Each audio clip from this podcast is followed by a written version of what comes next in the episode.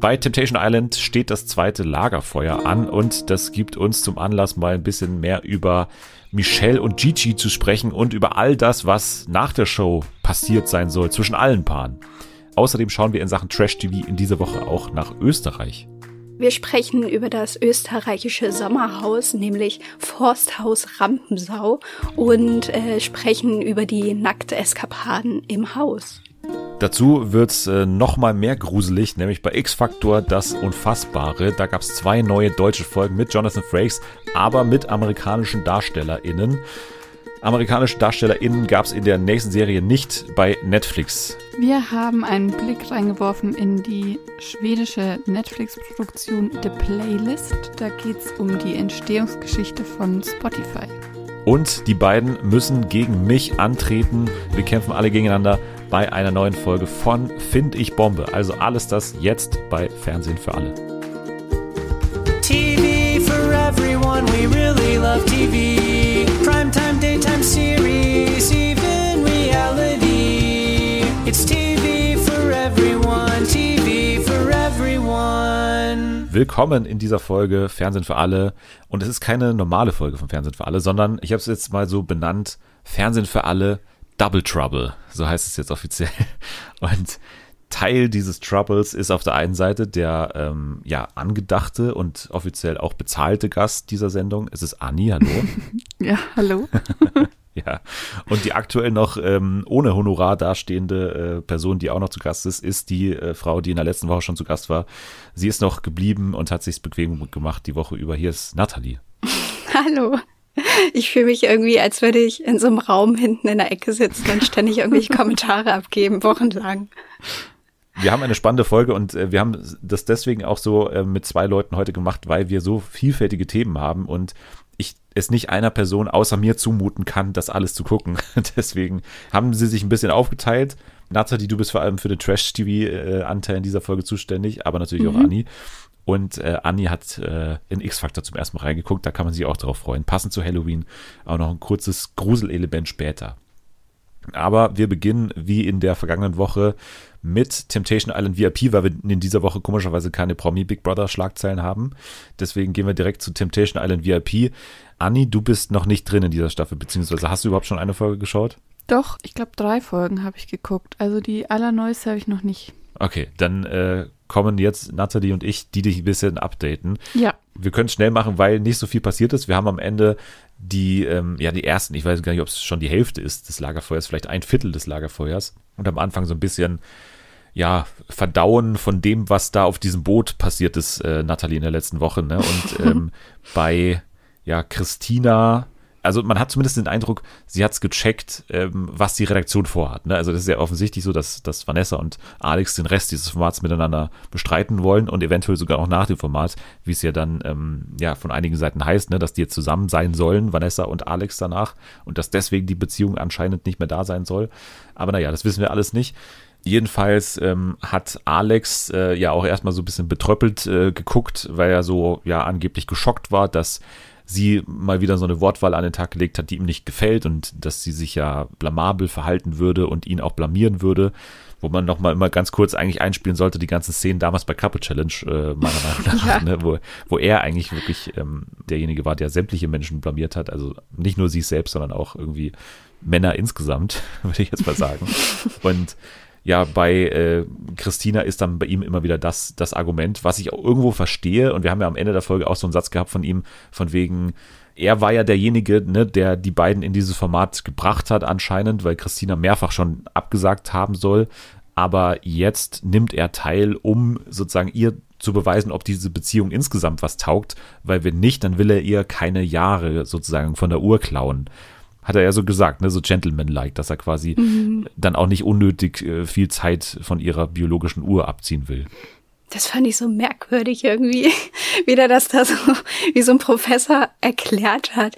Ja, sie ist ja jetzt 30 und in fünf Jahren, da ist sie dann schon 35 und alles, was danach kommt, mh, mm, ganz schlecht, sieht ganz schlecht aus, um noch irgendwie ein gesundes Kind zu bekommen. Und ich so dachte, hä, warum tut er so, als, also hä, als würde sie dann irgendwie so eine Seniorin äh, so da, vor sich dahin siechen und irgendwie wäre dann gar nichts mehr für sie möglich. Das war irgendwie so eine komische, herbeigezogene Begründung vielleicht auch so ein bisschen abgefärbt von Aurelio, der auch gerne mal solche Sachen sagt, ne, von wegen, er ist ja der Beschützer der Frauen. Er hat ja damals auch bei Like Me I'm Famous sein großes Feminismusbuch ja auch äh, vermarkten wollen, ja. ne, wo er dann als, als Feminist auf einmal aufgetreten ist.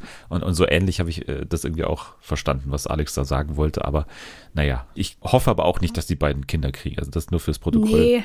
Bitte, bitte nicht, bitte nicht machen. Oder Christina generell als Mutter kann ich mir jetzt im Moment auch noch nicht so ganz vorstellen, muss ich sagen. Ja. Wobei man ja dann auch nicht so viel von diesen Formaten dann aufs echte, ja, auf die echte Person dann übertragen soll. Aber ja, also schwer vorstellbar, schwer vorstellbar. Anni, du hast ja jetzt auch, äh, wenn du die ersten Folgen gesehen hast, ähm, ja. bestimmt auch das Gerücht mitbekommen, dass äh, ja am Ende ein Paar noch zusammen sein soll und alle anderen äh, nicht mehr zusammen sein sollen. Was ist denn da dein aktueller Tipp, wen es denn ja nicht erwischen könnte, so mal so rumgefragt? Also ich glaube, wenn ich das alles so richtig interpretiere, was ich auf TikTok sehe, dass ähm, Tommy und Sandra noch zusammen sind. Wir haben jetzt in dieser Woche noch keine neuen Indizien bekommen, ja, in welche Richtung es geht, aber wir haben ähm, Gigi und Michelle. Das war dann wahrscheinlich jetzt der Höhepunkt äh, beim Lagerfeuer, ne? Also, dass ähm, ja einerseits Michelle die Gigi-Bilder gesehen hat, wo Gigi Thülei füttert, wo er die ganze Zeit sexistisch sagt, statt sexy, wahrscheinlich meinte er ja, und wo er auch da hier sein, sein Trockensex äh, vollführt. Fast der Hauptaufreger auch, dass Thülei im Bett von Gigi liegt, obwohl das ja, wie wir wissen, jetzt gar nicht so krass war, weil ne, das war, glaube ich, am Morgen, sie hat sich da einfach so reingelegt, während Gigi gar nicht im Zimmer war, aber das weiß Michelle natürlich nicht. Sie hat mal wieder sehr hart drauf reagiert, auf Bilder, die, wie ich finde, jetzt nicht so schlimm waren in dieser Woche bei Gigi, also die Gigi geliefert hat. Und äh, sie halt schon wieder sofort irgendwie, Gigi würde seinen kleinen Schwanz in alles stecken, was ein Loch hat. Und äh, Gigi hat alle Grenzen überschritten. Also Frage von Lola, was, äh, welche Grenzen hat er überschritten? Alle. Ne? Und äh, ja, noch mehr aufgeregt haben sie dann vermutlich auch die Aussagen zur Beziehung, also von wegen, Michelle ist verwöhnt, sie hat mit 13 eine Weltreise gemacht, ähm, als sie meine Familie besucht hat, hing ihre halbe Titte raus, Zitat hier.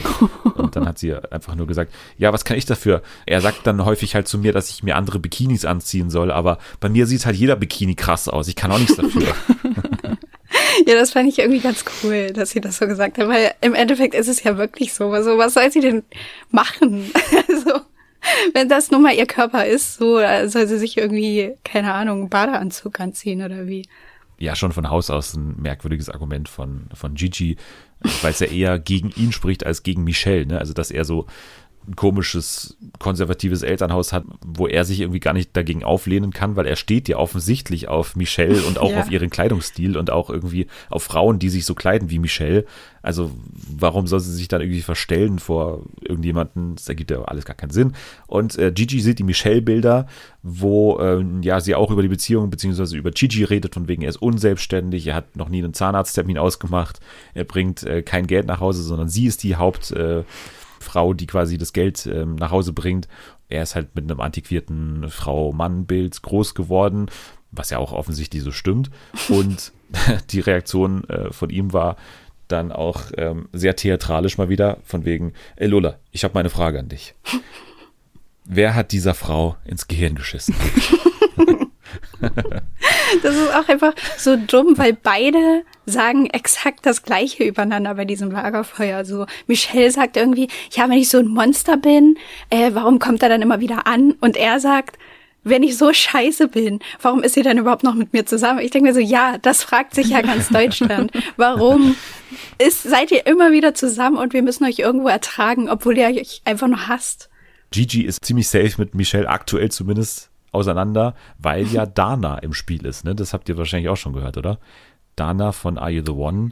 Ja, ja. Wo ich immer noch nicht ganz weiß, ist die jetzt eine der Verführerinnen, weil wir haben sie auf jeden Fall noch nicht gesehen. Aber auf jeden Fall soll Gigi mit Dana zusammen sein und die machen es auch relativ offensichtlich. So nah am Vertragsbruch habe ich das Gefühl bei Gigi, weil die halt teilweise so Bilder im selben Raum posten, das aber dann nicht sagen. Dann gibt es wieder Feierbilder von den Zweien und so weiter. Und Michelle und Dana da gibt es ja auch so eine Fehde zwischen denen bei äh, Instagram, ne, dass ständig irgendwie Dana postet ein, oder nee, Michelle postet ein Bild, dann postet Dana so äh, nachgestellt das Bild von Michelle, also quasi sie steht Was? Ja, aber mit Bikini auf einem Stein So, ja, aber und das dann kommt Dana und stellt sich auch auf einen Stein mit einem Bikini und lädt das Bild dann quasi immer danach hoch und die provozieren sich die ganze Zeit irgendwie. Das So. ist auch so, also ein bisschen an den Haaren herbeigezogen, weil diese Bilder, die da immer verglichen werden, so, das hat jeder Influencer auf seinem Profil.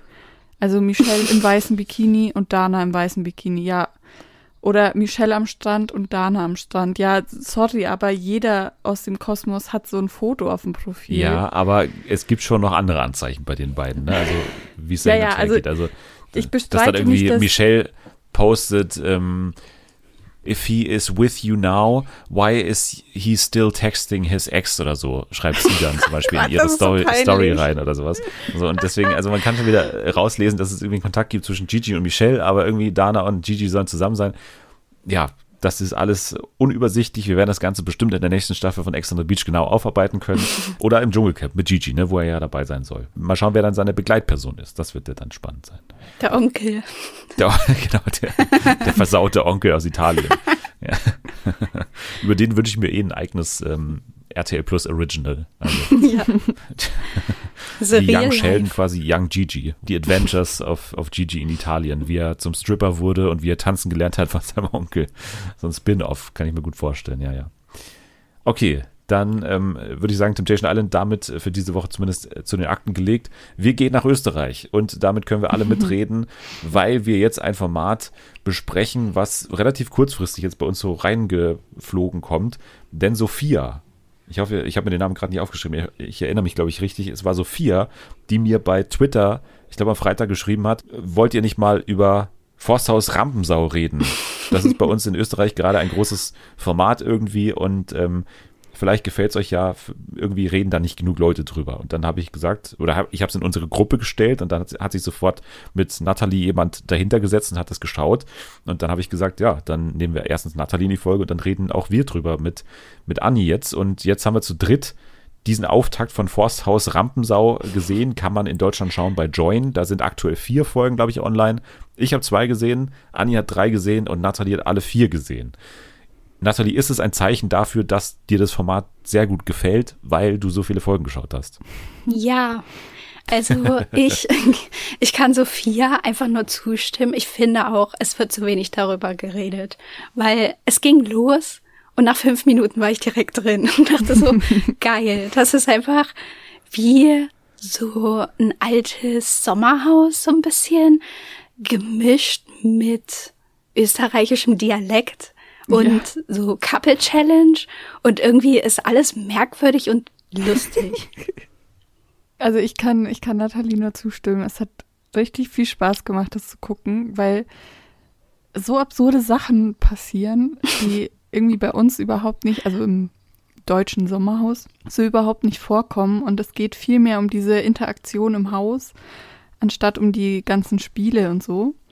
Und es macht einfach super viel Spaß. Ja. Was meinst du mit Sachen, die nicht in Deutschland passieren würden? Also erstmal ist es ja ähm, so eine Mischung aus Couple Challenge und Sommerhaus. Also es sind ja auch Paare dabei, die nicht in einer Beziehung sind, sondern nur Freunde. Zum Beispiel machen die halt dann auch untereinander rum, so. Also das eine Pärchen mit dem anderen Pärchen, also einzelne Personen da draus. Dann haben die auch eine ganz andere Einstellung zu, oder wahrscheinlich ist es auch nur das eine Paar, aber die haben eine ganz andere Einstellung zu Sex im TV. Die haben einfach mal die ersten fünf Minuten angekündigt, ja, wir werden es hier treiben. Das haben sie dann auch gemacht. Schnackseln werden sie. Wir sind dann immer noch sehr aktiv. Wir wollen uns nicht zurückhalten.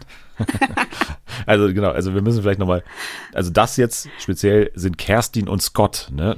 Kerstin und Scott von äh, bekannt geworden durch Teenager werden Mütter. Beide sind irgendwo verhaltensauffällig. Also sie ist so sehr nach vorne raus irgendwie, ne? Die sagt sofort, was sie denkt und äh, hält das für was Gutes. Das ist ja immer, immer das Problem. Und, und Scott ist so, also wenn er trinkt, dann wird es auch mal ganz schnell aggressiv oder ne, der hat dann auch schon so ein paar Szenen, die auch stundenlang angeteasert wurden in diesen äh, zwei Folgen, die ich gesehen habe, dass am Ende dann irgendwann Scott seinen Alkoholausraster hat. Aber die beiden sind auf jeden Fall ja bisher mit am auffälligsten. In Deutschland am bekanntesten dagegen sind wahrscheinlich äh, Tara, ne, Tara Tabita, gerade im Dschungelcamp gewesen, Ex on the Beach und Cat, die mit ihr auch schon Reality-Erfahrung zusammen hat. Also die sind auf jeden Fall wahrscheinlich die bekanntesten im Haus. Und das hat auch so ein bisschen eine Bedeutung für das Ganze, wie sich das abspielt, also ne, wie die anderen KandidatInnen mit denen dann interagieren. Der Rest, habt ihr da irgendjemand gekannt? Also Bambi, die hätte ich noch hingekriegt, Ja. ne, weil als Lugner-Ex hat man vielleicht schon mal gehört. Die ist mit ihrem Senat drin. Und ansonsten irgendjemand bekannt bei euch? Nee, ich kannte auch nur Bambi und bei den anderen war ich so, ah, okay, mhm, was ist das für eine Sendung? Noch nie gehört. Also du kanntest noch nicht mal die Tochter von Peter Rapp. nee, ich habe auch erstmal gegoogelt, wer Peter Rapp ist. Oder hier, wer war die andere noch? Die Schwester von ähm, von irgendeinem Sänger, oder Rapper. Ja, ja, irgendwie habe ich Ja. auch nicht gekannt auf jeden Fall. Ja, es ist sehr skurril, weil man denkt immer, das ist nur ein paar Stunden irgendwie weiter rechts quasi von uns.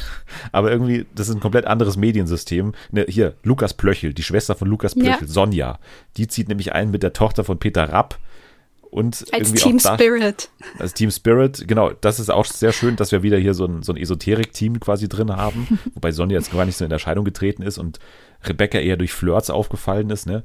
Rebecca auch bekannt als Wien Tag und Nacht Darstellerin, wo ich auch nicht wusste, Wien Tag und Nacht ist, ist anscheinend ein Ding. Und Sonja war mal bei Austrias Next Topmodel dabei. So. Dann haben wir noch dabei, die äh, vom Gesicht her meine ich, kenne ich sie. Sie hat ja auch gesagt, sie war schon mal beim Bachelor, ne, Maria und Mano, was ich auch witzig fand, dass sie auch nochmal herausgehoben hat, dass sie mal in einem Clip von Verstehen Sie Spaß mitgemacht hat, als sie Oliver Pocher reingelegt hat. Und ich würde mal sagen, wenn ich jetzt prophezeien müsste, welches Team so bei euch sympathiemäßig vorne liegt, dann würde ich sagen Luis und Lev, oder? Ich kann, ich kann die nicht fassen. Ich kann nicht glauben, dass dieses Paar existiert und nur einer davon in Österreich bekannt ist, weil Lev, Tinderreisen. was? Ja, der eine hat bei, bei irgendeiner Sendung mitgemacht, die heißt Tinderreisen und sein Kumpel war noch nie irgendwo. Ich kann es nicht glauben, weil der benimmt sich doch nicht so, als wäre der noch nie im Fernsehen gewesen. Ja. Immer wenn die die Interviews geben, dann ist der ja mega angeknipst und redet er einfach mit denen, als würde er einfach nur so schnacken. Und dann lachen die immer mega viel und sind so, ja, ah, das, das ist immer angeschissen und so. Und machen sich immer über alles lustig und haben auch immer ein Bier in der Hand und sind irgendwie entweder dauerbesoffen oder die sind halt einfach wirklich so. Ja, ich finde die, ich finde die auch super lustig. Also es macht so viel Spaß, ihnen zuzuhören, wie die einfach da so, die quatschen halt einfach drauf los. Und es ist, Ja. es macht, also man hat das Gefühl so, keine Ahnung, irgendwelche Freunde quatschen gerade mit einem und erzählen einem so, was da passiert. Das ist super lustig. Wer glaubt ihr denn ist mein Liebling in diesem Haus? Also jetzt Josef. von den Anfangs. das ging schnell. Ja, natürlich. weil ich, ich habe den gesehen und er hat losgelegt und ich dachte, was, wer ist das? Wo kommt der her? Das ist ja, Ja. der beste Reality-Kandidat, den ich jemals gesehen habe.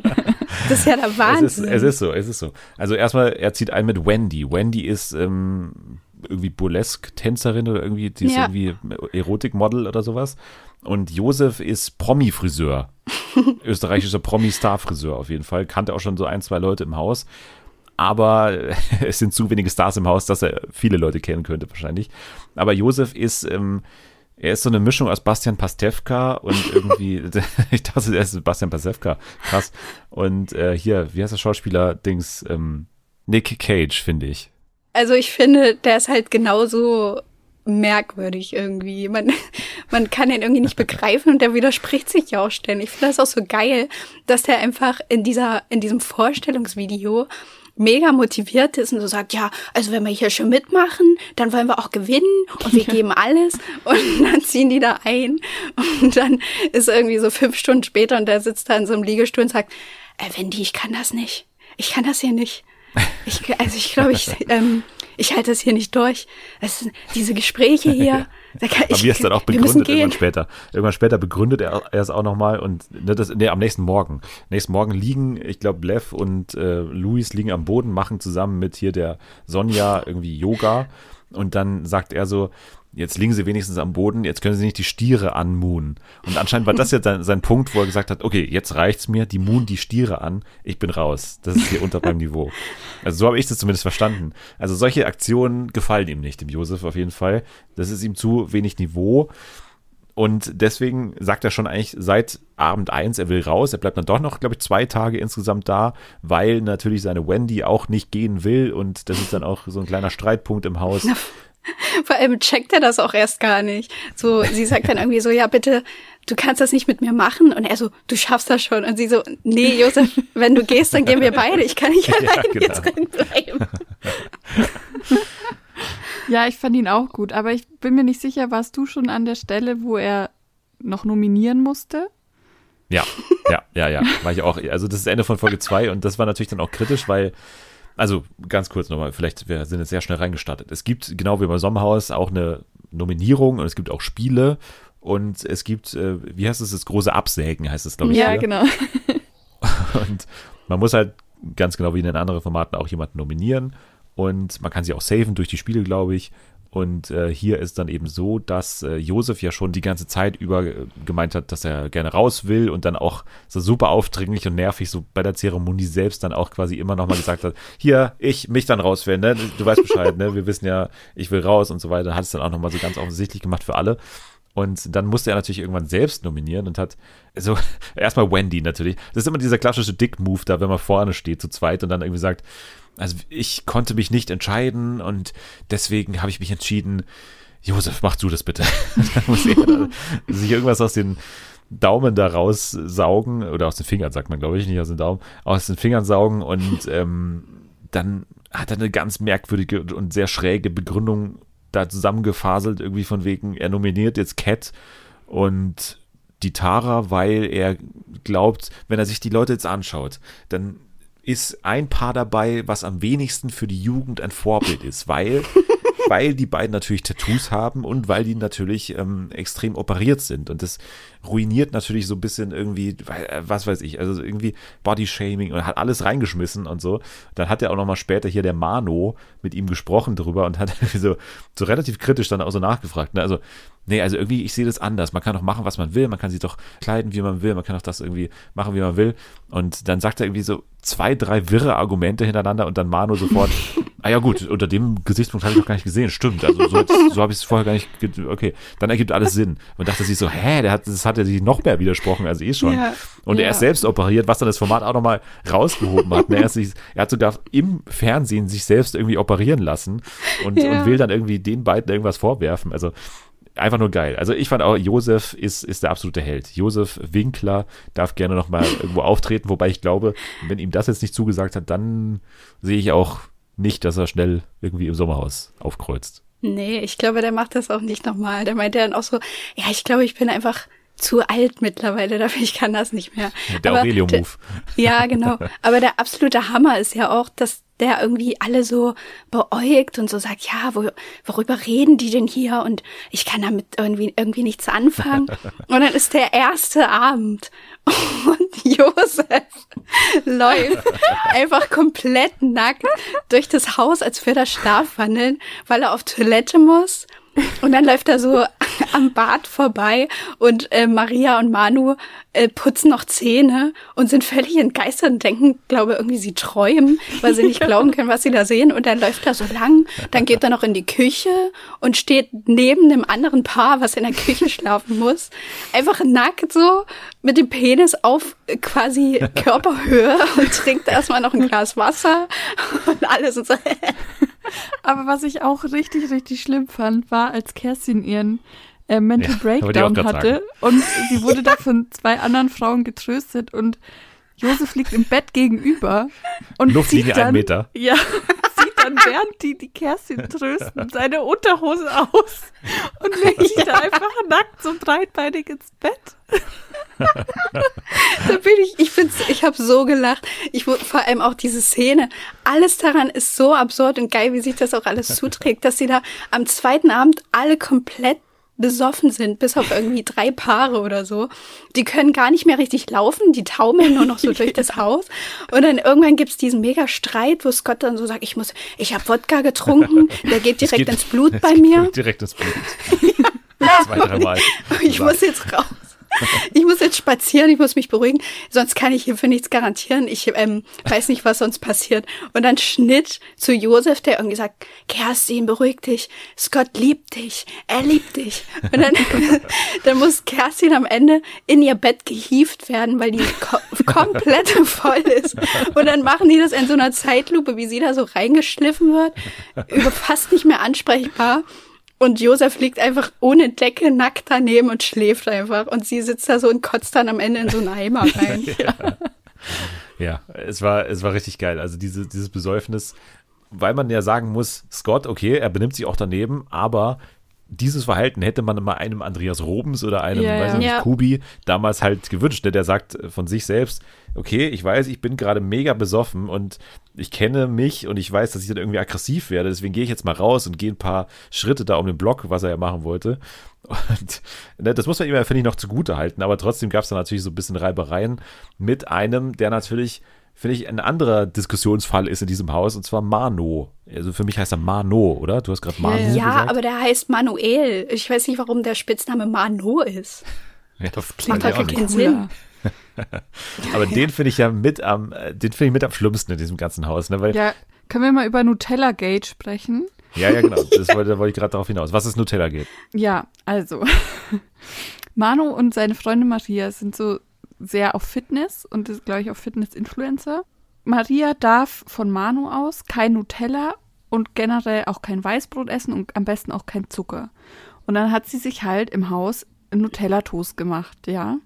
Und dann hat die Redaktion das in diesem Interview mit den beiden, hat sie es ihm gleich gepetzt. Und dann ist er richtig ausgerastet. Dann hat er gesagt, nein, sauer bin ich nicht. Ich bin nur enttäuscht. Und hat ihr das richtig lange vorgehalten, dass sie jetzt einfach Nutella gegessen hat. Weil er findet das abstoßend.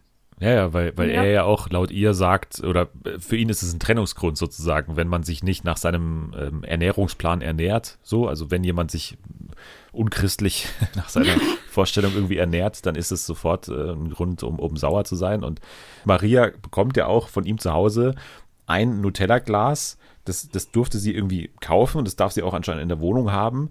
Und dann ist es so, dass äh, er anscheinend irgendwie Buch führt darüber, wie, wie viel dieses Nutella-Glas jeden Tag wiegt. Also jeden Tag, Ja. wenn er nach Hause kommt, dann wiegt er dieses Nutella-Glas ab und schaut, wie viel davon Maria gegessen hat. Und Stand jetzt ist es für mich auch noch zu wenig rausgearbeitet, wie irre dieser, dieser Typ ist. So, das ist ja völlig, völlig wahnsinnig so. Der war ja dann auch derjenige, der äh, das dann auch dem, ähm, dem Scott so vorgehalten hat, ne, mit diesem kurzen Zwischenfall von wegen, fass mich jetzt nicht an, ich muss Ja. mich kurz abreagieren, der, der Wodka geht direkt in mein Blut und äh, ich, wenn du jetzt nicht aufpasst, dann hau ich dich kaputt, so nach dem Motto. Aber äh, das sind auf jeden Fall spannende Charaktere, die da aufeinandertreffen, weil Manu eben so der super Anti-Alkoholiker ist und die anderen äh, das Gegenteil. Ja. Ja, also das finde ich schon irgendwie krass, dass die da wirklich jeden Abend sitzen und sich wirklich, also teilweise ist es wirklich wie so eine Klassenfahrt, wo dann die eine Gruppe halt immer so die Coolen sind, die dann irgendwie jeden Abend den geschmuggelten Tequila da irgendwie rausholen und sich da hinter die Binde kippen und die andere Hälfte ist immer so, äh, okay, ähm, wir gehen dann jetzt mal schlafen und am nächsten Morgen kriegen die dann erstmal alle mit, hä, was war hier los? Der eine ist fast ausgerastet und hat alles kurz und klein geschlagen, äh, okay. Das ist schon irgendwie ein bisschen krass, aber man sieht ja auch in dieser Vorratskammer, dass die da auch einfach alles stehen haben, so das ganze Bier und dann können die das auch immer nachbestellen. Irgendwie in der einen Folge schreiben die so eine Einkaufsliste und der Luis sagt so, drei Flaschen Tequila. Und dann sagt Tara so, hä, die haben wir doch erst bestellt. Und er so, ja, die sind alle. So, das ist mega krass irgendwie. Was ich jetzt noch sagen wollte, ist, was eine von euch auch schon gerade gesagt hat, dass äh, im Sprechzimmer diese Information kam von wegen, Ja, ähm, ja. du hast Nutella gegessen, ne? Und das ist ja eigentlich im Reality-Fernsehen eine ja, Regel, dass man das nicht macht. Also, dass quasi das Sprechzimmer so ein sicherer Ort sein muss. Ne? Einfach, dass du da halt ähm, alles sagen darfst und du immer sicher sein musst, dass es niemand anderes erfährt. Und denen Infos zu geben, die dann den Spielfluss beeinflussen, das ist ungewohnt fürs Reality-Fernsehen und das sehen wir an anderer Stelle nochmal, wo direkt das einen Einfluss hat, was im Sprechzimmer passiert, nämlich als Rebecca und Lev dann irgendwann davon Wind bekommen, dass sie so geschippt werden von der Redaktion und dann Ja. ähm, ist es so eine selbsterfüllende Prophezeiung irgendwie, also sie finden irgendwie nur zusammen, weil es im Sprechzimmer immer von den RedakteurInnen behauptet wird, dass die beiden ja irgendwie miteinander gut funktionieren und so und das fand ich ein bisschen sehr meta irgendwie, aber irgendwie interessant auch mal zu sehen. Ach, ich finde das gar nicht schlecht. Ich auch nicht. Irgendwie, es hat ja dann auch was gebracht, weil die fanden es ja dann auch irgendwie ein bisschen lustig und daraufhin sind sie sich dann näher gekommen. Ansonsten würde ich jetzt nochmal den Vergleich zum Sommerhaus ziehen wollen mit euch. Also, ne, das Sommerhaus mittlerweile ein sehr etabliertes Format und jedes Jahr auf jeden Fall mein Highlight des Jahres mittlerweile. Kann das Forsthaus Rampensau da schon mithalten? Was macht's besser und was vielleicht schlechter? Ich finde, dass es auf jeden Fall mithalten kann, obwohl das nicht so die Promis sind, die man hier kennt. Aber ich finde es um einiges lustiger durch diese ganzen Interaktionen und durch die Sachen, die im Haus passieren und dass eben nicht alles so vollgestopft ist mit diesen Spielen. Ich finde auch das Haus irgendwie geiler oder ja, ich weiß auch nicht, irgendwie schaut es ein bisschen netter aus da. Ich glaube, es ist ein bisschen netter als im, im Sommerhaus mit diesen ganzen ausgestopften Tieren und so. Ja, und ich hätte irgendwie Bock, wenn das weitergeführt wird und wenn es noch ein bisschen bekannter ist und wenn dann da vielleicht auch mal ein paar Leute reinkommen, die man eher kennt, aber es ist wahrscheinlich eher schwer, weil Österreich wahrscheinlich auch nicht so viele Promis hat. Vor allem für die unglaubliche Gage von, ich glaube, 20.000. Ja, 20.000 können die da am Ende gewinnen. Da dachte ich irgendwie auch so, ja, irgendwie kein Wunder, dass die alle nicht jetzt so super, also die sind schon ehrgeizig, aber es ist jetzt irgendwie nicht wie beim Sommerhaus, wo die halt so mega angespannt sind von Anfang an und, und dann irgendwie schon so überlegen, ja, was ist unsere Taktik? Wir müssen uns safen. So, die sind dann irgendwie, ach ja, dann mach mal jetzt mal ein lustiges Spiel, Ja. äh, Leihwandspiel und dann guck mal irgendwie mal und ja, also die sind irgendwie alle ein bisschen entspannter und haben irgendwie mehr Freude dran, da zusammen zu wohnen, habe ich so das Gefühl. Ja. Das ist auch mit meine größte Kritik, dass dieser Taktikaspekt so ein bisschen flöten geht. Also zumindest es kann natürlich auch an den KandidatInnen liegen, dass man hier einfach ein Feld erwischt hat, was ja einfach darauf nicht so Wert legt oder was es auch vielleicht nicht so checkt, dass man taktisch auch spielen kann, weil mir da das Sommerhaus einfach so gut gefällt. Ne? Da spielt die Taktik einfach so eine große Rolle, die Absprachen und so weiter. Ja, aber das so. kommt ja noch. Du hast ja erst zwei Folgen geguckt. Ja, aber, aber ich weiß schon, dass es niemals so gut erzählt werden kann wie das Sommerhaus. Nee, Man muss schon sagen, stimmt. auch natürlich, das Budget generell spielt eine Rolle. Ich lege da jetzt auch nicht so drauf Wert, beziehungsweise ich kann auch ja, wie wir alle wissen, in diesem Podcast mittlerweile Formate mit sehr geringem Budget auch wertschätzen und äh, manchmal es sogar extra deswegen so gut finden. Aber hier muss ich sagen, man hat teilweise wirklich Schwierigkeiten, manche Sachen zu sehen. Manchmal fehlen irgendwelche Kameraperspektiven, manchmal hört Ja. man fast nichts, manchmal fehlt der Untertitel. So, es ist irgendwie nicht ganz zu Ende produziert. Auch die Musikauswahl finde ich manchmal sehr, sehr plump. Das macht alles wieder. Nee, die Musikauswahl, die fand ich mega. Nee, die fand ich richtig lustig. Doch ein- immer wenn die Josef eingespielt haben, haben die irgendwie so einen österreichischen, keine Ahnung was es war, irgendwie so ein Ich bin allein und so haben die dann einmal eingespielt. Ja, eben. Das fand ich super. Ja, aber äh, manchmal, ne? Wir hatten den legendären Moment bei und Michelle. Michelle sitzt da und man hört irgendwie diesen Song von wegen Lauf, Lauf, soweit du kannst und so Ja. weiter. Aber in einzelnen Momenten und nicht immer sozusagen eine Person, wenn eine Person im Bild ist, sofort, okay, wie fühlt er sich gerade, der ist traurig, dann gebe ich kurz bei Google traurig Song YouTube ein und dann nehme ich den ersten und pack den sofort da drauf. und das ist so, ja, das meine ich eben mit plump. Man, man kann es auch ein bisschen mehr durch die Blume machen, alles. Und ähm, es ist ein bisschen auch die Zwölf, es ist ein bisschen irgendwo auch fröhlich und das finde ich das Positive an dem Format. Und wenn man jetzt sagt, mir ist das Sommerhaus viel zu negativ, das schalte ich immer ab, so Selma zum Beispiel, die hier jedes Jahr die Ansprache hält, von wegen, ich schalte da immer ab und ich ertrage das nicht mehr, der würde ich mal raten, hier, Forsthaus Rampensau, da gibt es auch Exzesse, aber das wird alles aufgefangen durch eine sehr positive Grundstimmung. Vielleicht liegt es am Cast und es war gar nicht beabsichtigt sozusagen. Es hat hier für die erste Staffel zumindest, was ich gesehen habe, geklappt, dass man das so etablieren konnte als ich würde nicht sagen die Kids-Variante, das ist ja schon Couple Challenge vom Sommerhaus, aber es ist irgendwie so, ja, die Happy-Variante, ne? Irgendwie die farbenfrohe, bunte Variante vom, vom Sommerhaus der Stars. So würde ich es benennen. Und äh, wenn man das Alm-Setting vermisst, dann kann man auch hier fündig werden. Ist vielleicht so ein Alm-Nachfolger, das würde ich am ersten sagen. Ja. Halt mit Paaren. Ja. Ich weiß nicht, ob du das mitbekommen hast, aber der Skandal rund um Kerstin. Kerstin und Scott wurden rausgeschmissen aus dem Forsthaus Rampensau-Ding. Habe ich nicht gesehen, ne? Was ich jetzt so gelesen habe in den österreichischen News, wurden Kerstin und Scott ähm, rausgeschmissen, nachdem Kerstin. Promiflash.at. Ja. Nachdem ähm, Kerstin wohl eine nicht tolerierbare Aussage getroffen hat und dann gibt es so Gerüchte, dass es wohl in die antisemitische Richtung ging. Genaueres weiß man aber nicht und das wurde wohl auch komplett entfernt aus der Folge. Ähm, auf jeden Fall sind die beiden nicht mehr dabei.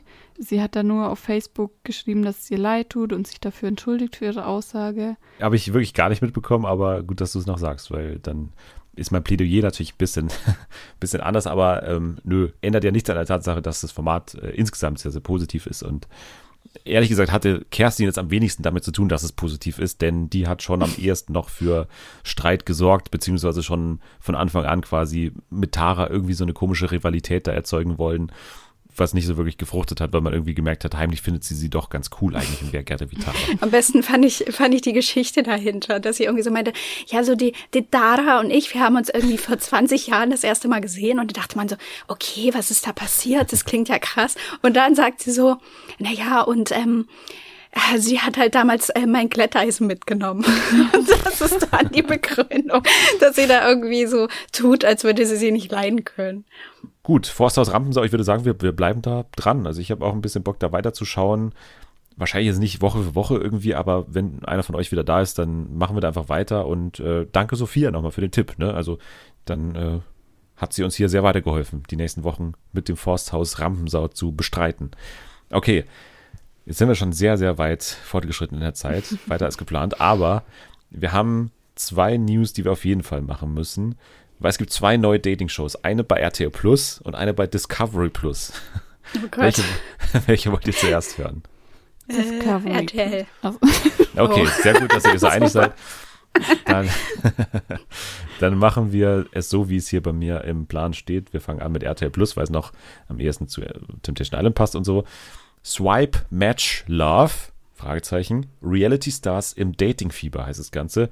Am Donnerstag, 24.11. wöchentlich bei RTL Plus. Fünf Teams mit je zwei KandidatInnen touren quer durch Europa und haben das Ziel, die meisten Verabredungen zu bekommen, um am Ende der Dating-Champion zu werden. Und die, die jetzt schon zu sehen waren auf diesem Promo-Bild, sind äh, Prinzessin Xenia mit Melody Hase. Die sind auf jeden Fall ein Team. Okay. okay. Ist das dann quasi das deutsche Tinderreisen? Ich, ich muss auch dran denken, weil hier steht auch noch dabei, alle bekommen zu Beginn ein Handy mit den bekanntesten Flirt-Apps. Tinder, Lavu, Bumble, Badoo, Grinder und Romeo. Mich macht es nicht sonderlich an im Sinne von, ich brauche diese Show jetzt unbedingt. Es wird so eine Art von, wer macht da mit und hat einen gewissen Celebrity Hunted Vibe. Ne, das ist für uns, Anni, wahrscheinlich dann doch relevant. Also wenn wir so eine Show haben, die quer durch Europa funktioniert, dann sollte das schon irgendwo auch dabei sein. Also Celebrity Hunted, ähm, da wäre ich am Start für so einen, so einen Klon davon oder eine Dating-Version davon. Aber mal schauen. Das ist auf jeden Fall das Format bei RTL Plus. Dann gibt es eins bei Discovery Plus noch. Endlich mal wieder. Ab dem 10. November gibt es nämlich Millionär sucht Liebe. Drei Millionäre daten 20 Single-Ladies. Sie laden die Frauen am Anfang in das Rittergut Orr ein. ORR, Orr. Am Ende des Abends hat jeder Millionär dann drei Frauen an seiner Seite und die schaffen es dann in die sogenannte Kennenlernwoche. Ist natürlich ein völlig neues Konzept. Millionär sucht Liebe, das gab es noch nie. Catch the Millionär kenne ich nicht und auch irgendwie Secret Millionär gab es, glaube ich, auch mal. Ich finde es aber dahingehend ganz interessant, Nathalie, weil du weißt genau, worauf ich hinaus will. Es klingt ein bisschen wie Mom. Also zumindest ein Teil von Mom. Naja, aber das Geile an Mom war ja, dass man da unterschiedliche Altersklassen hatte. Und das Ja, aber das klingt jetzt irgendwie nicht so. Schließe ich jetzt hier noch nicht aus. Ne? Also da steht es nicht, welche Altersspanne die 20 Single Ladies sind. Und wenn du dich noch Ja. erinnerst, glaube ich, an die erste Staffel von Mom, da sind die doch auch alle zuerst so zusammen in so einer Hotellobby oder sowas gewesen. Ja, ja. Und dann haben die Stimmt. beiden sich das irgendwie so ausgesucht. Und Ja. äh, hier ähm, ist es am Anfang auch so ein großes Spektakel auf diesem Rittergut, was ich auch schon mal sehr lustig finde. Ja. Und dann, äh, warum auch immer, also Millionäre haben doch jetzt nichts mit einem Ritter, also weiß nicht, wie das aussieht, aber ein bisschen Love is King mäßig auch. Aber äh, da schrillen so ein paar Alarmglocken bei mir, die mich jetzt gar nicht so abturnen alles. Aber Ja. mal schauen. Also, solange nicht in der Beschreibung irgendwo das Wort MILF zu finden ist, bin ich leider nicht interessiert. Oder wenn einer der Millionäre der freundliche Architekt Felix aus Berlin ist. Ja, oh mein äh, Gott. wäre ich Genau. Oder Dan. Oh Gott, Dan.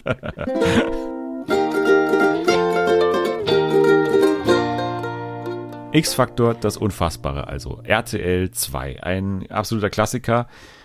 Bei euch beiden auch als Klassiker verankert oder nicht? Äh, ja, aber ich muss ehrlich sagen, dass ich das nicht so oft geguckt habe wie andere, glaube ich. Also ich habe heute meine allererste Folge geguckt. Ja, deswegen finde ich das auch so spannend jetzt, weil jetzt trifft hier Kult auf ein, eine Frau, die damit nicht vertraut ist und wahrscheinlich auch den Kult nicht versteht, weil du natürlich nicht jetzt in dem Alter das schaust, wo das wirklich alles noch gruselig war. So, also Ja. ne, wir haben das alle geschaut mit irgendwie zwölf oder so, vermutlich, und, und da waren einzelne Sachen wie die Frau mit den roten Augen halt einfach noch gruselig und dieses Bild hat uns bis heute noch beschädigt, muss man sagen. Und jetzt hat man hier diese neu produzierten Folgen. Wir hatten ja im vergangenen Jahr schon eine und das ist jetzt Anni, jetzt kannst du auch mal beichten, wie du das quasi, also es gibt zwei neue Folgen jetzt in diesem Jahr, 2022, und es gab ja eine im vergangenen Jahr.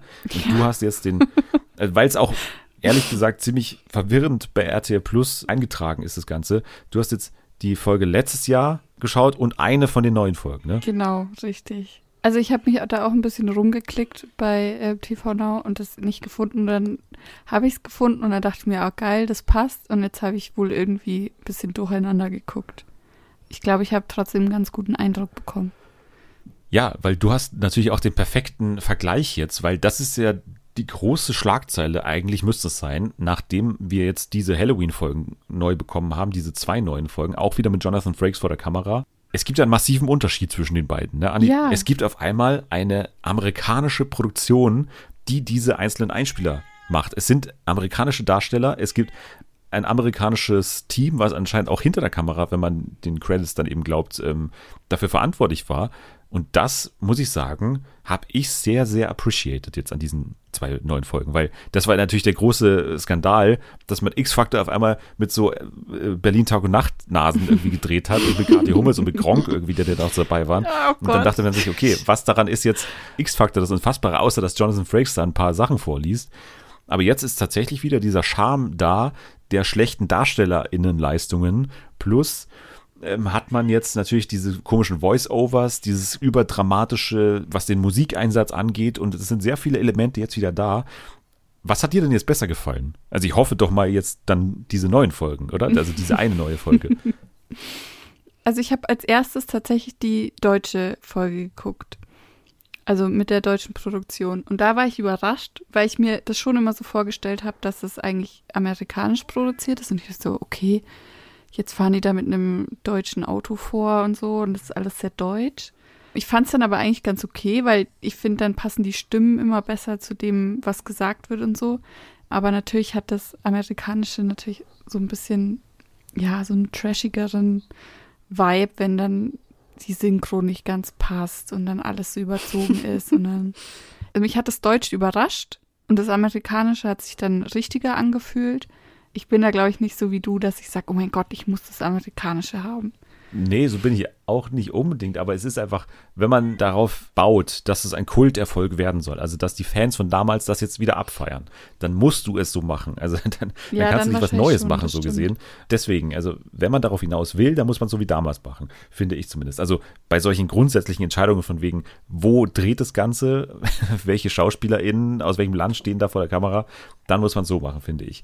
Und für einen Sender wie RTL 2 das wirklich so zu produzieren, dass du hier zwei neue Folgen, A, fünf Geschichten ne, pro Folge dann in einem anderen Land, also in den USA drehen lässt, dass du Jonathan Frakes dafür nochmal gewinnst, das muss ich wirklich sagen, das ist schon krass. Also das finde ich wirklich stark von RTL 2, dass sie das so aufwendig produziert haben lassen.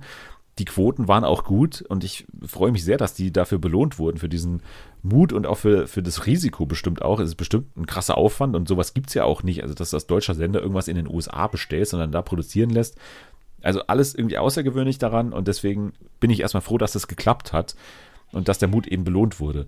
Jetzt ist die Frage, du hast dir jetzt diese Folgen angeschaut, jetzt mal so vom, vom grundsätzlichen Eindruck, also nicht der Vergleich jetzt zwischen den beiden Folgen, aber kann man da dich irgendwie hinterm Ofen hervorlocken? Also bist du jetzt großer X-Factor-Fan? Hattest du Angst? Ist es für dich ein Ha- Halloween-Kracher, jetzt, den du in den kommenden Jahren immer einbauen wirst an deinem Halloween oder, oder nicht? Also ich muss schon sagen, dass ich die teilweise ein bisschen gruselig fand, weil da waren dann so Jumpscares drin oder so. Und ich habe das halt, also ich darf das eigentlich gar nicht laut sagen, aber ich habe das heute in der Bahn geguckt, weil da hatte ich halt Zeit. Und dann, dann habe ich mich halt, also mich hat's mega gerissen in der Bahn einfach und ich dachte so, scheiße. Moment, also Das jetzt müssen wir ganz genau klären, gleich bei welchen Geschichten das so war. Aber erzähl erstmal weiter. Und irgendwie fand ich es auch nett. Also es hat schon Spaß gemacht, das zu gucken und dann so diese verschiedenen Stories und am Ende musst du dann raten, welche war jetzt erfunden und welche nicht. Und dann wird es ja auch noch so ein bisschen aufgeklärt. Das fand ich schon irgendwie. Also ich bin jetzt bestimmt nicht so der Mega-Fan, weil ich jetzt auch nicht damit aufgewachsen bin. Aber ich glaube, wenn jetzt da nächstes Jahr oder so nochmal neue Folgen rauskommen, dann schaue ich mir die auf jeden Fall an. Es gibt ja bei Freevee, also dieser neue Amazon-Channel, der komplett kostenlos ist, gibt es ja einen reinen, also gibt so eine Kachel, wo 24 Stunden lang nur X-Factor das Unfassbare läuft. Und das habe ich letztens mal benutzt. Da habe ich das einfach mal laufen lassen, so 10 Stunden oder so. Und das ist, also wenn du das willst, dann, dann kannst du das gerne machen, weil das ist völlig frei empfangbar für jeden. Absoluter Tipp an der Stelle. Aber jetzt, wir wollen uns jetzt natürlich auf die eine Folge, die neue, konzentrieren. Also Folge 1 ist es nämlich, die du geschaut hast, dieser neuen Folgen, für alle, die das jetzt nochmal nachgucken wollen. Wir reden jetzt über Folge 1, da waren die Geschichten Das dritte Date, Der kopflose Reiter, Mr. Changs Kiosk, Lucky Loser und Knutschfleck. Ne, das waren die fünf Geschichten. Und jetzt würde ich an der Stelle gerne mal wissen, wo es dich gerissen hat. Was war für dich das Gruseligste, die Ach so. gruseligste Geschichte? Ich glaube, bei der Folge hat es mich tatsächlich nicht gerissen. mich hat, mich Dich hat's bei der- Kathi Hummels gerissen. Nee, bei der Kathi Hummels Folge ist doch am Anfang, dieses Pärchen zieht doch in dieses alte Haus da mit diesen ganzen Ja. Gerätschaften und so. Mit diesem Gärtner da, oder wo er auf diesen Rechen da steigt, ne? Ja, er kriegt da doch irgendwas in die Brust und stirbt oder so. Und sie hat davor immer so Albträume und dann sieht sie immer irgendwelche Leute und dann ist da auch dieses Puppenhaus, wo diese Puppe drin liegt. Und diese Puppe, die starrt sie einmal so an und ich habe mich voll erschrocken. Ja, man muss sagen, diese Art und Weise, wie das gedreht ist, ne, das ist so, auch diese Musikeffekte, die sind schon, das sind nicht so klassische Jumpscares, aber die sind alles, das ist alles so weird, das ist so, das sieht auch so merkwürdig aus, immer diese, diese Menschen auch, die da vor der Kamera stehen, finde ich, die haben Ja. dann auch so ganz merkwürdige Blicke. Das macht mir auch teilweise Angst. Also ich muss schon auch sagen, jetzt in diesen, dieser Folge, also vor allem bei der Geschichte Das dritte Date, also die ganze erste Geschichte jetzt von diesen neuen, auch da, ne, da gibt's dann solche Momente, wenn dann dieser, dieser Schutzengel, ne, dieser Typ, dieser ältere Typ an der Bar, dann sowas sagt zu der Frau, da finde ich das auch, wie das dann immer so mit der Musik so untermalt ist und wie der dann das so sagt, was sagt er hier? Ich habe mir extra aufgeschrieben, irgendwie, Gehe nicht mit ihm nach Hause. Sie wissen nicht, wozu er fähig ist. Ihre Zukunft hängt davon ab. Das ist alles auch mal so komisch formuliert und so, so ganz unelegant und deswegen es wirkt irgendwie gruselig oder so befremdlich zumindest. Und deswegen kann ich das schon verstehen. Also ich, ich hatte auch teilweise Gänsehaut während dieser Folge. Nicht, weil ich jetzt Angst hatte, sondern eher, weil das so, so unangenehm teilweise zu schauen ist, finde ich. Die neueste Folge jetzt, die war eigentlich ganz human. Weil das waren jetzt keine, keine, also eigentlich keine Gruselgeschichten, sondern es waren dann mehr so Zufälle oder ähm, so Schicksalsdinger. Und da ist ja nicht wirklich was Gruseliges passiert. Das stimmt. Aber wir hatten natürlich auch den kopflosen Reiter, wo einfach mal Ja. ein Typ ohne Kopf quasi da Super stand gruselig. und dann den eigenen Kopf in der Hand hatte und der Kopf hat mit einem gesprochen und der hatte so ganz blaue Augen mal wieder. Referenz an die Folge mit den blauen Augen. Und das, also das war, war natürlich auch gruselig, ne? Ja, total. Man muss auch sagen, immer, wenn es Geschichten aus der amerikanischen Geschichte sind, dann sind die Geschichten immer wahr, muss man dazu sagen. Weil, außer in der zweiten Folge, die du nicht gesehen hast, da gibt es eine Folge, Gettysburg heißt die, wo ernsthaft erzählt wird, dass ein Typ per Zeitreise nach Gettysburg gereist ist und dann seine Verwandten, der damals der Militärchef war von den Nordstaaten, und mit seiner Info hat er in seiner Zeitreise den Krieg entschieden. Und das war dann ernsthaft zur Abstimmung gestanden, ob das richtig ist oder falsch. genau, aber bei der ersten Folge, da war ich mir nicht ganz sicher, zum Beispiel auch bei der Folge Knutschfleck. Ne? Knutschfleck, da Oh, das gibt's war ja meine eine, Lieblings, mein Lieblingseinspieler. eine Cheerleaderin und ein Quarterback gehen campen mit so ein paar Freunden. Dann Also erstmal-. Dieses, Ja. dieses Setting schon, das fand ich schon mal genial. Die gehen campen, ja. Aber nicht wie normale Menschen, sondern einfach in ihrer Cheerleader-Kleidung und in ihrem Quarterback-Outfit gehen die campen. Völlig normal. Und dann erstmal streitet sich das eine Pärchen und dann wird sofort umgekattet aufs Lagerfeuer und dann verträgt sich das Pärchen wieder und verschwindet nämlich sofort im Zelt. Eigentlich spielen die überhaupt gar keine Rolle in dieser Folge. Ich weiß gar nicht, warum man die reingeschnitten hat. Und dann taucht eine unbekannte Lady auf. Namens Die, keine Ahnung, irgendwas mit R. namens ich hab's nicht richtig Raidun. Raidun. Raidun. Okay. Und dann, Ich dachte, das sagt dir was aus der nordischen Mythologie oder sowas, dass es irgendwie daher kommt oder sowas. nö, Scheinbar habe ich nicht. mich nicht mit beschäftigt. Und dann, die Raidun erzählt so, dass sie ein bisschen lost ist und das wäre ihr ja in den Wäldern von Norwegen nie passiert und bla bla bla. Und dann sitzt sie bei denen Es am... kommt auf einmal eine komplett schwarz gekleidete Norwegerin aus dem Wald und sagt, ich bevorzuge die Dunkelheit und das ist irgendwie ihr erster Satz. Und dann Ja, gibt es mal wieder dann- so einen rätselhaften Satz von wegen, beschütze, was behütet gehört. Dann, Ja. und damit muss man dann so was anfangen können. Dann holt dieser, dieser Quarterback, holt er noch, holt er natürlich für die Raidun eine Decke, er ist ja dann Gentleman, und dann bringt er auch noch eine Flasche Alkohol mit und dann nehmen die einen Schluck von dieser Alkoholflasche und sind völlig besoffen. Direkt. Aber das geht direkt ins Blut, wie beim Scott. Und dann, ähm, dann plötzlich macht der Quarterback mit dieser komischen Norwegerin rum. Ich habe die Geschichte, ehrlich gesagt, also ganz ehrlich gesagt, habe ich die Geschichte auch nicht ganz gecheckt. Muss ich jetzt mal ganz ehrlich zugeben, weil, also, es wird ja dann am Ende in der Abmod von äh, Jonathan Frakes irgendwie gesagt, war sie ein Vampir? Ist das eine einfache Vampirgeschichte? Oder ist es einfach nur gestunken und erlogen? Aber es ist für mich gar nicht klar gewesen, dass es überhaupt eine Vampirgeschichte ist, weil dann knutschen die und danach ähm, geht dann einfach diese äh, Cheerleaderin ins Bett, also die geht campen, aber dann hört man so ein paar rätselhafte Geräusche und dann am Tag danach kommt er dann ans Zelt und ist komplett blutverschmiert und kippt dann um. Und dann hieß es am Ende, ja, der hatte einen Schlaganfall. Ja, aber du musst es richtig erzählen. Die machen rum und sie geht ins Zelt und dann hört man so Geräusche, als würde jemand sterben und wirklich leiden. Und im Off-Text, also erstmal sieht man noch, wie sie Kopfhörer aufzieht. Und im Off-Text sagt sie dann so, ich wollte mir diese Geräusche nicht anhören. Ja, genau, weil, weil es so klingen sollte wie, wie Sex, ne? Ja, aber es klang, als würde jemand ermordet werden. Es war, Aber trotzdem hat er überlebt und stand am nächsten Morgen noch vor ihrer Zelttür oder vor dem, vor dem Zelt und ähm, hatte noch so viel Kraft, um ihr dann in den Arm zu fallen, um dann umzufallen quasi Ja, und, und dann und- quasi in Ohnmacht zu fallen oder irgendwie einen Schlaganfall das- zu haben. Was ich am allerbesten an der Geschichte fand, war, dass später ja rauskam, dass diese Geschichte wahr ist.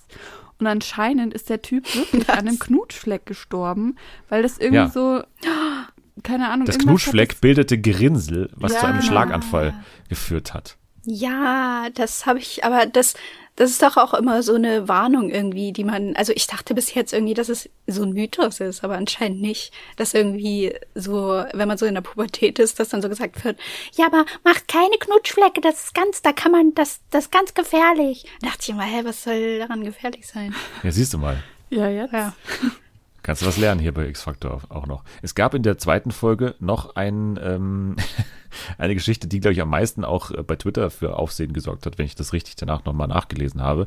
Nämlich die Folge Teuflische Verbindung.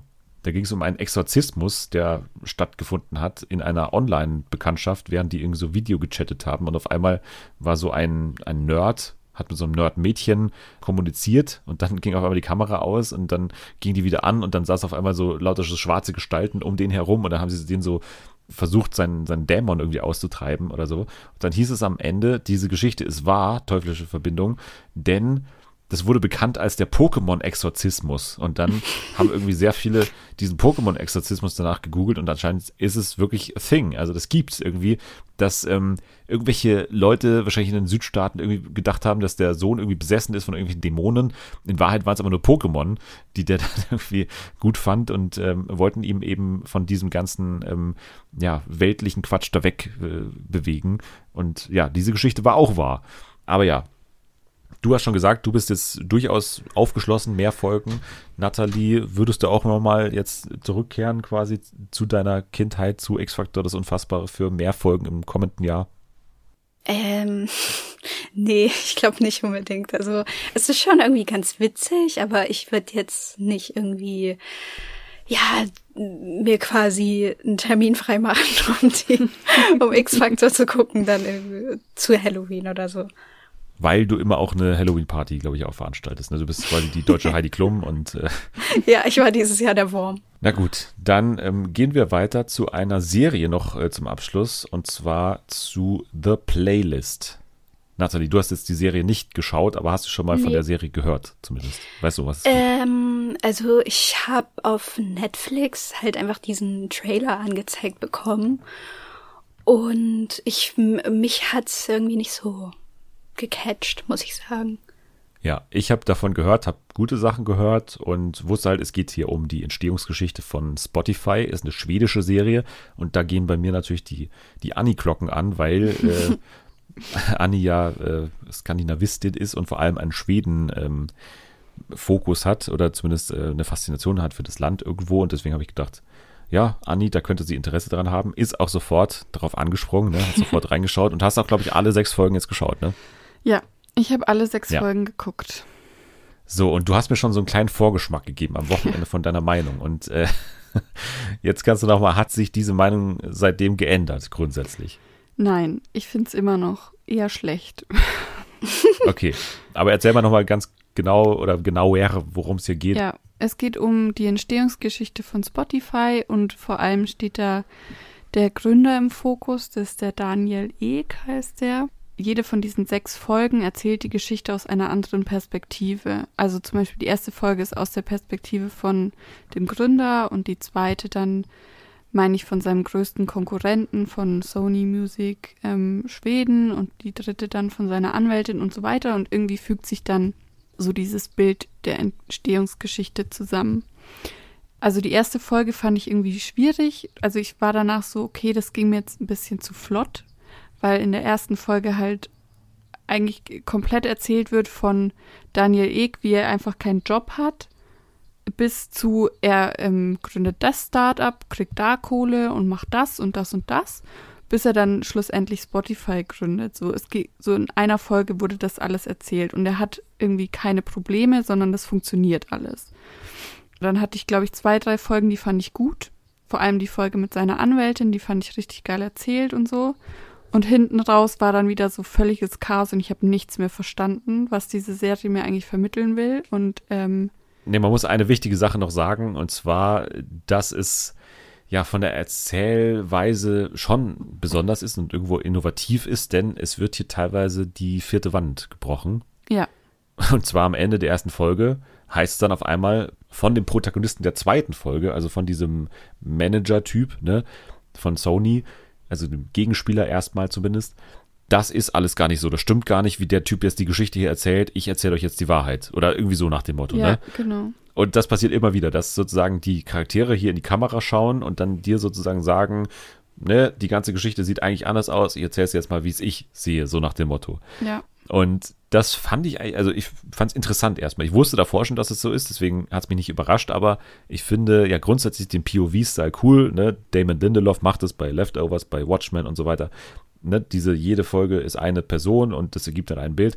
Aber ich hatte genau das gleiche Problem wie du. Die erste Folge, hätte ich die nicht sozusagen jetzt für den Podcast irgendwie, also hätte ich die Serie jetzt nicht schauen müssen, ich habe drei Folgen gesehen, hätte ich das jetzt nicht gucken müssen, dann wäre ich echt von der ersten Folge echt abgeturnt gewesen. ich auch. Das ist so ein Also klassisches, so ein klassisches Biopic-Narrativ irgendwie so. Ja, der wohnt da bei seiner Mutter und wird irgendwie immer unterschätzt und macht dann was so in Einzelregie und, und programmiert dann da vor sich hin und dann hat er was, was niemand so richtig zu wertschätzen weiß und dann kriegt das aber doch irgendwie hin, dass er da jemanden überzeugt und bla bla bla. Also solche Sachen. Es gibt sogar so ein leises Love Interest oder so, die die einzige ist, die noch so irgendwie findet, ja, Daniel, du bist doch eigentlich voll cool. Und ne, da hat mich echt so ein bisschen geekelt, fast schon, wie, wie, wie schnell und wie äh, einfallslos es dann erzählt wurde. Ja. Aber dann kommt eben dieser Twist am Ende der ersten Folge und das fand ich dann wieder cool. Aber ich weiß halt nicht, ob das dann für jeden was ist, sich dann anhand dieser handwerklichen Besonderheit jetzt so entlang zu hangeln und dass das dann ausreicht. Für mich hat es noch für die drei Folgen gereicht und ich kann mir auch vorstellen, je nachdem, wer jetzt die Protagonistin von oder Protagonist von Folge 4 ist, dass ich mir dann auch die Folge 4 noch anschaue. Aber ich glaube, dass man sich damit echt viel versaut hat in der ersten Folge schon. Also ich würde auch sagen, Folgen zwei bis vier sind eigentlich wirklich gut. Besonders drei und vier fand ich gut. Aber fünf und sechs, ich verstehe gar nichts mehr. Also es macht wirklich die komplette Serie nochmal kaputt. Ich weiß nicht, ob wir spoilern können oder nicht. Können wir spoilern? Äh, ich würde jetzt, Ja. ich würde jetzt mal gering spoilern. Also jetzt nicht irgendwie sagen, äh, Dumbledore stirbt, sondern irgendwie.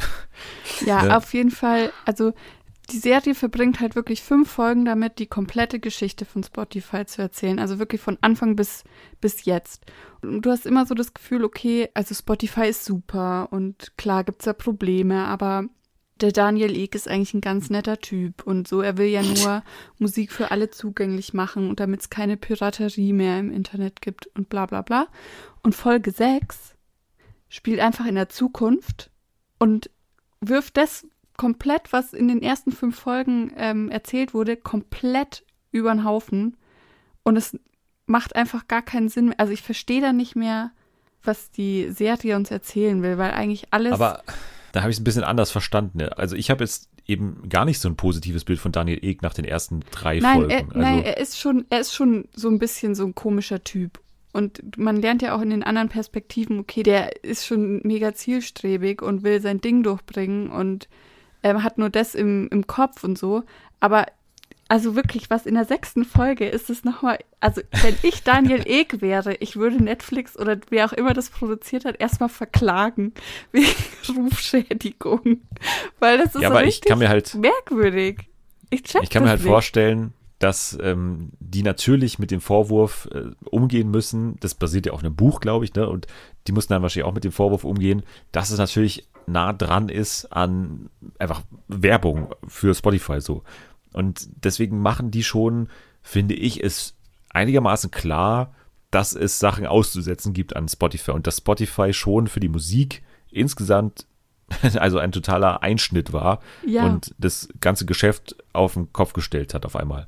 Ja, und ich finde also- schon, dass das rauskommt. Und deswegen übertreiben sie, also ich lese jetzt so raus aus dem, was du sagst, dass sie es halt übertreiben in dieser letzten Folge und dann halt nochmal so extra mit dem Holzhammer sagen, okay, Spotify ist nicht nur gut, oder? Ja, genau. Auch alles, was sie in der letzten Folge sagen, stimmt und ich kann das auch total nachvollziehen, woher das kommt, aber für mich macht einfach die fünf Folgen davor dann keinen Sinn mehr. Also ich bin da wirklich sehr verwirrt rausgegangen aus der ganzen Sache. Jetzt bin ich aber, muss ich sagen, ein bisschen mehr gespannt. Jetzt will ich auf jeden Fall durchziehen, weil eine Folge in der Zukunft, das klingt cool. nee, aber super. ich interessiere mich halt für diese, ne, wenn irgendwas Neues passiert und deswegen, ähm, ja, fand ich, wie gesagt, diesen Twist gut mit, mit, äh, dass hier in die Kamera gesprochen wird und dass hier, ja, verschiedene Sichtweisen, du weißt nicht, wem du jetzt glauben sollst und so, unreliable Narrator und solche Sachen. Das finde ich auch immer alles ganz cool, aber ich finde eben, es basiert trotzdem alles noch auf so einem mega langweiligen Biopic-Plot irgendwie und, und das ist für mich eher die Krux an der Sache.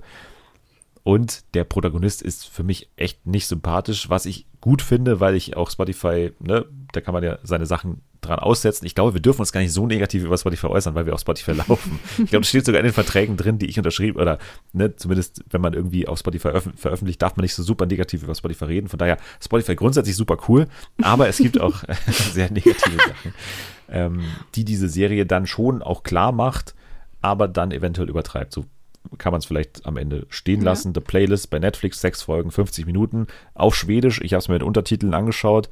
Das vielleicht noch, jetzt als jemand, der Schwedisch lernt, ist es zumindest als, als Lernprogramm irgendwie geeignet. Ja, doch, das kann man schon machen. Ja, also die sprechen jetzt nicht irgendwie einen Osloer Dialekt, der dann irgendwie kaum verständlich ist, sondern Naja, Du hast Oslo spricht einigermaßen verstanden. Ja, also Oslo liegt ja erstens schon mal in Norwegen, Dennis. Also, so du hast also mein, meine kleine Falle, äh, hast du bemerkt quasi. Ja. Ja. Nee, also ich, ich, die sprechen sehr verständlich. Das kann man sich auf jeden Fall angucken. Wenn ihr euch da mit dem Wörterbuch nebendran setzen wollt, dann taugt das wahrscheinlich dafür. Als äh, Spotify-Fan vermute ich auch ein paar Schwierigkeiten mit der Serie. Man kann es machen, man kann es ausprobieren. Ich würde mal diesen Twist Ende Folge 1, Anfang Folge 2 abwarten. Wenn einem das nicht zusagt, dann sollte man schnell rausgehen, glaube ich. so, jetzt haben wir noch eine Sache zu tun. Nathalie, du bist noch da, hallo? Ich habe Hast du kurz aufmerksam geschlafen, kurz bei Spotify was Nee. runtergeladen wahrscheinlich. Aber wir spielen jetzt noch ein Spiel und zwar müssen wir uns bedanken bei Jana L., die für uns das Bombenspiel Find ich Bombe vorbereitet hat. Das finde ich Bombe, dass Jana L. das gemacht hat für uns. Die Regeln sind klar, ne? Wir bekommen gleich Kategorien und müssen uns ähm, Assoziationen dazu, beziehungsweise passende Assoziationen dazu hin und her reichen und das Ganze jetzt zu dritt zum ersten Mal. Aber müssen wir da jetzt eine Wie machen wir Reihenfolge das? festlegen? Ja. Ja, wir müssen eine Reihenfolge festlegen. Ja, Anni, dann fang an. Alphabetisch, Okay. ne? Anni zuerst, dann Genau. Nathalie und dann ich. Okay, so machen wir es. Okay, let's go. Serien, deren Originalsprache nicht Englisch oder Deutsch ist. Achso, The Playlist. Äh, Weihnachten zu Hause. Ähm, Narcos. Young Royals. Scum. Äh,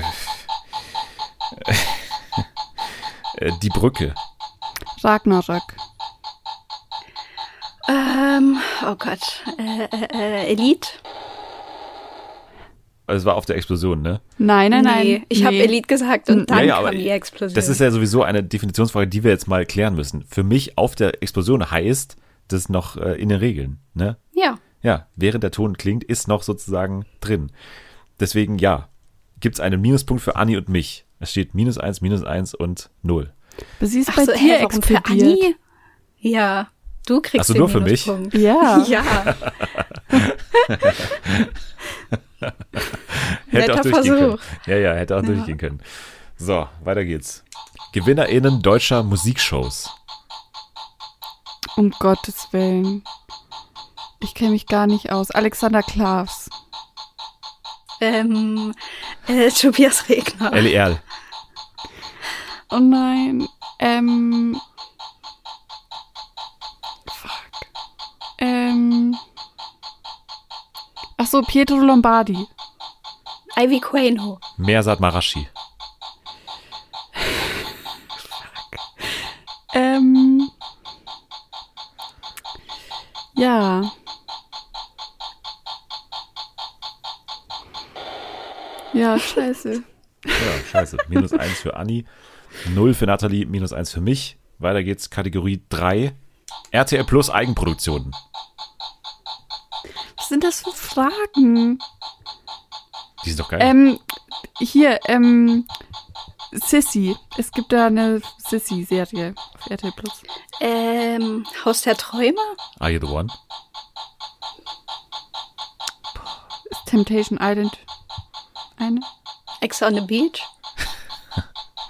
Ähm, mittlerweile die dritte Staffel von äh, Bachelor in Paradise ist auch eine RTL Plus Eigenproduktion. Oh. Anni, minus zwei, minus eins Dennis und null Nathalie. Weiter geht's. Oh Gott. Dritte, äh, vierte Kategorie. Halloween-Kostüme von Heidi Klum. Wurm. Keine Plan. Äh, Schmetterling. Hulk. Ich Was? glaube, sie war auch der Shrek. Hä, sie war doch nicht Hulk. Anni hat's nicht angezweifelt. Aber Natalie hat's angezweifelt. Bevor Ja, aber ich das zählt nicht. Immer nur die Person, die danach ist, darf anzweifeln. Was ist das für eine Regel? Ja, die hat Dennis. Hulk ist falsch. Aber sie hat einfach weitergespielt. Das ist, wie- das ist wie bei Tischtennis, äh, wenn du dann weiterspielst einfach. Wenn du dir einfach die Annahme annimmst, die eigentlich jetzt ausgegangen wäre. Ja, aber du hast einen Fehler gemacht und ich habe gesagt, falsch. Aber zu spät. Das war viel zu spät. Anni hat das schon war doch ihr nicht Wort zu gesagt. spät. Das ist doch Du hast hier verloren, alles äh, Nathalie. zeitversetzt. Also meiner Meinung nach, Annis Nennung war noch auf der Bombe und damit bekommt Nathalie einen Minuspunkt für mich. Wieso nee, bekomme ich den Minuspunkt, wenn du Hulk sagst? Das ist völliger Quatsch. Ich hätte noch was gewusst. Ja, aber das war ja schon auf der Bombe. Du hast gar keine Zeit mehr, um was zu sagen. Also Anni Ich war hab, auf der... weil ich dich verbessert habe. Ja, weil du irgendwas Gott. machst, was du gar nicht darfst. Du hast einfach geredet. Junge, das ist so kacke. Ich hasse das, wenn du so bist. ähm, okay, Das macht wie... mich wahnsinnig. Diese, diese Runde wird einfach nicht gewertet. Doch, doch, doch, die wird gewertet und damit heißt es quasi 2 gegen 1. Ich bekomme den Minuspunkt, wie ich das sehe. Mal wieder ist die Stimmung hier völlig gegen mich, was ich überhaupt nicht nachvollziehen kann. Minus 2, minus 2, 0 und wir gehen in Kategorie 5. Shows mit Daniel Hartwig. Let's Dance. Lego Masters. Das Dschungelcamp. Ähm, ja, schön. Ja, schön. Verdienter Minuspunkt für dich, würde ich mal sagen. Minus 3. Vorletzte Kategorie.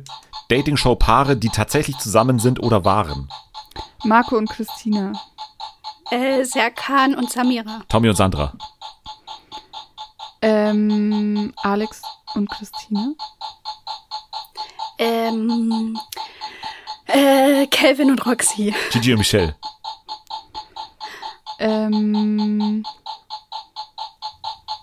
fuck, ich weiß nicht mehr. Serkan und Samira. Hatten wir Äh, schon, hatten und wir schon, Katha. hatten wir schon, hatten wir schon. Nix da. Oh. Oh. Äh, ähm, ähm, ähm, ähm, ähm, Leon und Dings von Are You the One? Dings kenne ich nicht, deswegen Minuspunkt für dich. Ähm, Scheiße. minus vier, oder? Minus vier, minus zwei, Weil wir brauchen es doch gar nicht mehr fertig spielen hier. Doch, es eh geht schon nämlich wie verloren. immer, wie so. immer in der letzten Runde um minus 100.000 Punkte. Das heißt, jetzt ist noch alles möglich. Anni kann noch verlieren, Nathalie kann noch verlieren und ich kann noch verlieren. Aber wenn ich die Kategorie sehe, dann sehe ich schon schwarz. Stranger Things Charaktere. Ähm, Will, Steve. Eddie Munson. Eleven, Nancy. Hopper. Mike, Ähm, oh Gott. Äh, scheiße. Ähm, Chrissy? Papa. One, Ah, äh, ähm, ähm, ähm, äh, mir fällt keiner mehr ein. Ähm, äh, ähm, äh, Joyce. Nee, das gibt's nicht. was? Joyce? Du hast Natürlich geblufft. gibt's- Du hast Nee. Lois gesagt. Ich hab, Nein, sie hat ich hab Joyce schon- gesagt. Jetzt hör auf, Dennis. Wer ist denn Lois? Wie Steppert? Heißt es jetzt, ich habe verloren oder was? Ja. Warum? Ja, weil ich es noch gesagt habe. Wer ist Joyce? Also Joyce ist die Frau. Aber hatten wir die, Die nicht schon? Mutter. Nein. Ich glaube nicht. Ich würde das Ganze nochmal am grünen Tisch gerne entscheiden. Ähm, Ja, und das, du kannst es dir ja also nochmal anhören. Genau, wenn, wenn ich jetzt was äh, regeltechnisch finde, dann wird es an dieser Stelle reingeschnitten. Und bitte. So, wenn ihr jetzt nichts gehört habt, dann ist der Punktestand tatsächlich äh, so und äh, wir machen weiter mit meiner Niederlage, die ich an der Stelle eingestehen muss. Glückwunsch an euch beide zum, zum Sieg. Glückwunsch. Okay, Anni, so, ah, ich habe gewonnen, alles klar. mit minus drei Punkten. Eigentlich letzter gewesen, aber Alles nimmt gegeben einfach hier den, heute. den Glückwunsch an. Sehr gut. Wenn ihr Anni auch noch beglückwünschen wollt, dann könnt ihr das tun bei Twitter, nämlich unter Ad Also, ähm, Annie loves U, bitte. oder bei Twitter unter Ad. Nathalie K. Genau, da kann man Nathalie, nicht Jana dann finden quasi. Oder at Fernsehen für alle kann man den Podcast äh, finden. Man kann auch bei Instagram vorbeischauen. Fernsehen für alle heißen wir da und kann uns weiterhin Empfehlungen geben, wie Sophia zum Beispiel mit Forsthaus Rampensau. Wenn ihr was ähnliches habt, äh, sagt immer gerne Bescheid. Wir nehmen immer Tipps an und schauen dann, welche Konstellationen sich äh, finden äh, lassen, um diese Sachen dann zu besprechen. Ich bin nicht sicher, ob wir nochmal die Kombination Anni und Nathalie bald wiedersehen, weil das war heute eine sehr negative Stimmung gegenüber mir. ja, ja. Das wird, ja, muss ich mir mal überlegen, wie ich das handhabe. Ihr könnt auf jeden Fall fünf Sterne geben, wenn euch diese Kombination gefallen hat. Wenn euch der Double Trouble von Fernsehen für alle auch gefallen hat.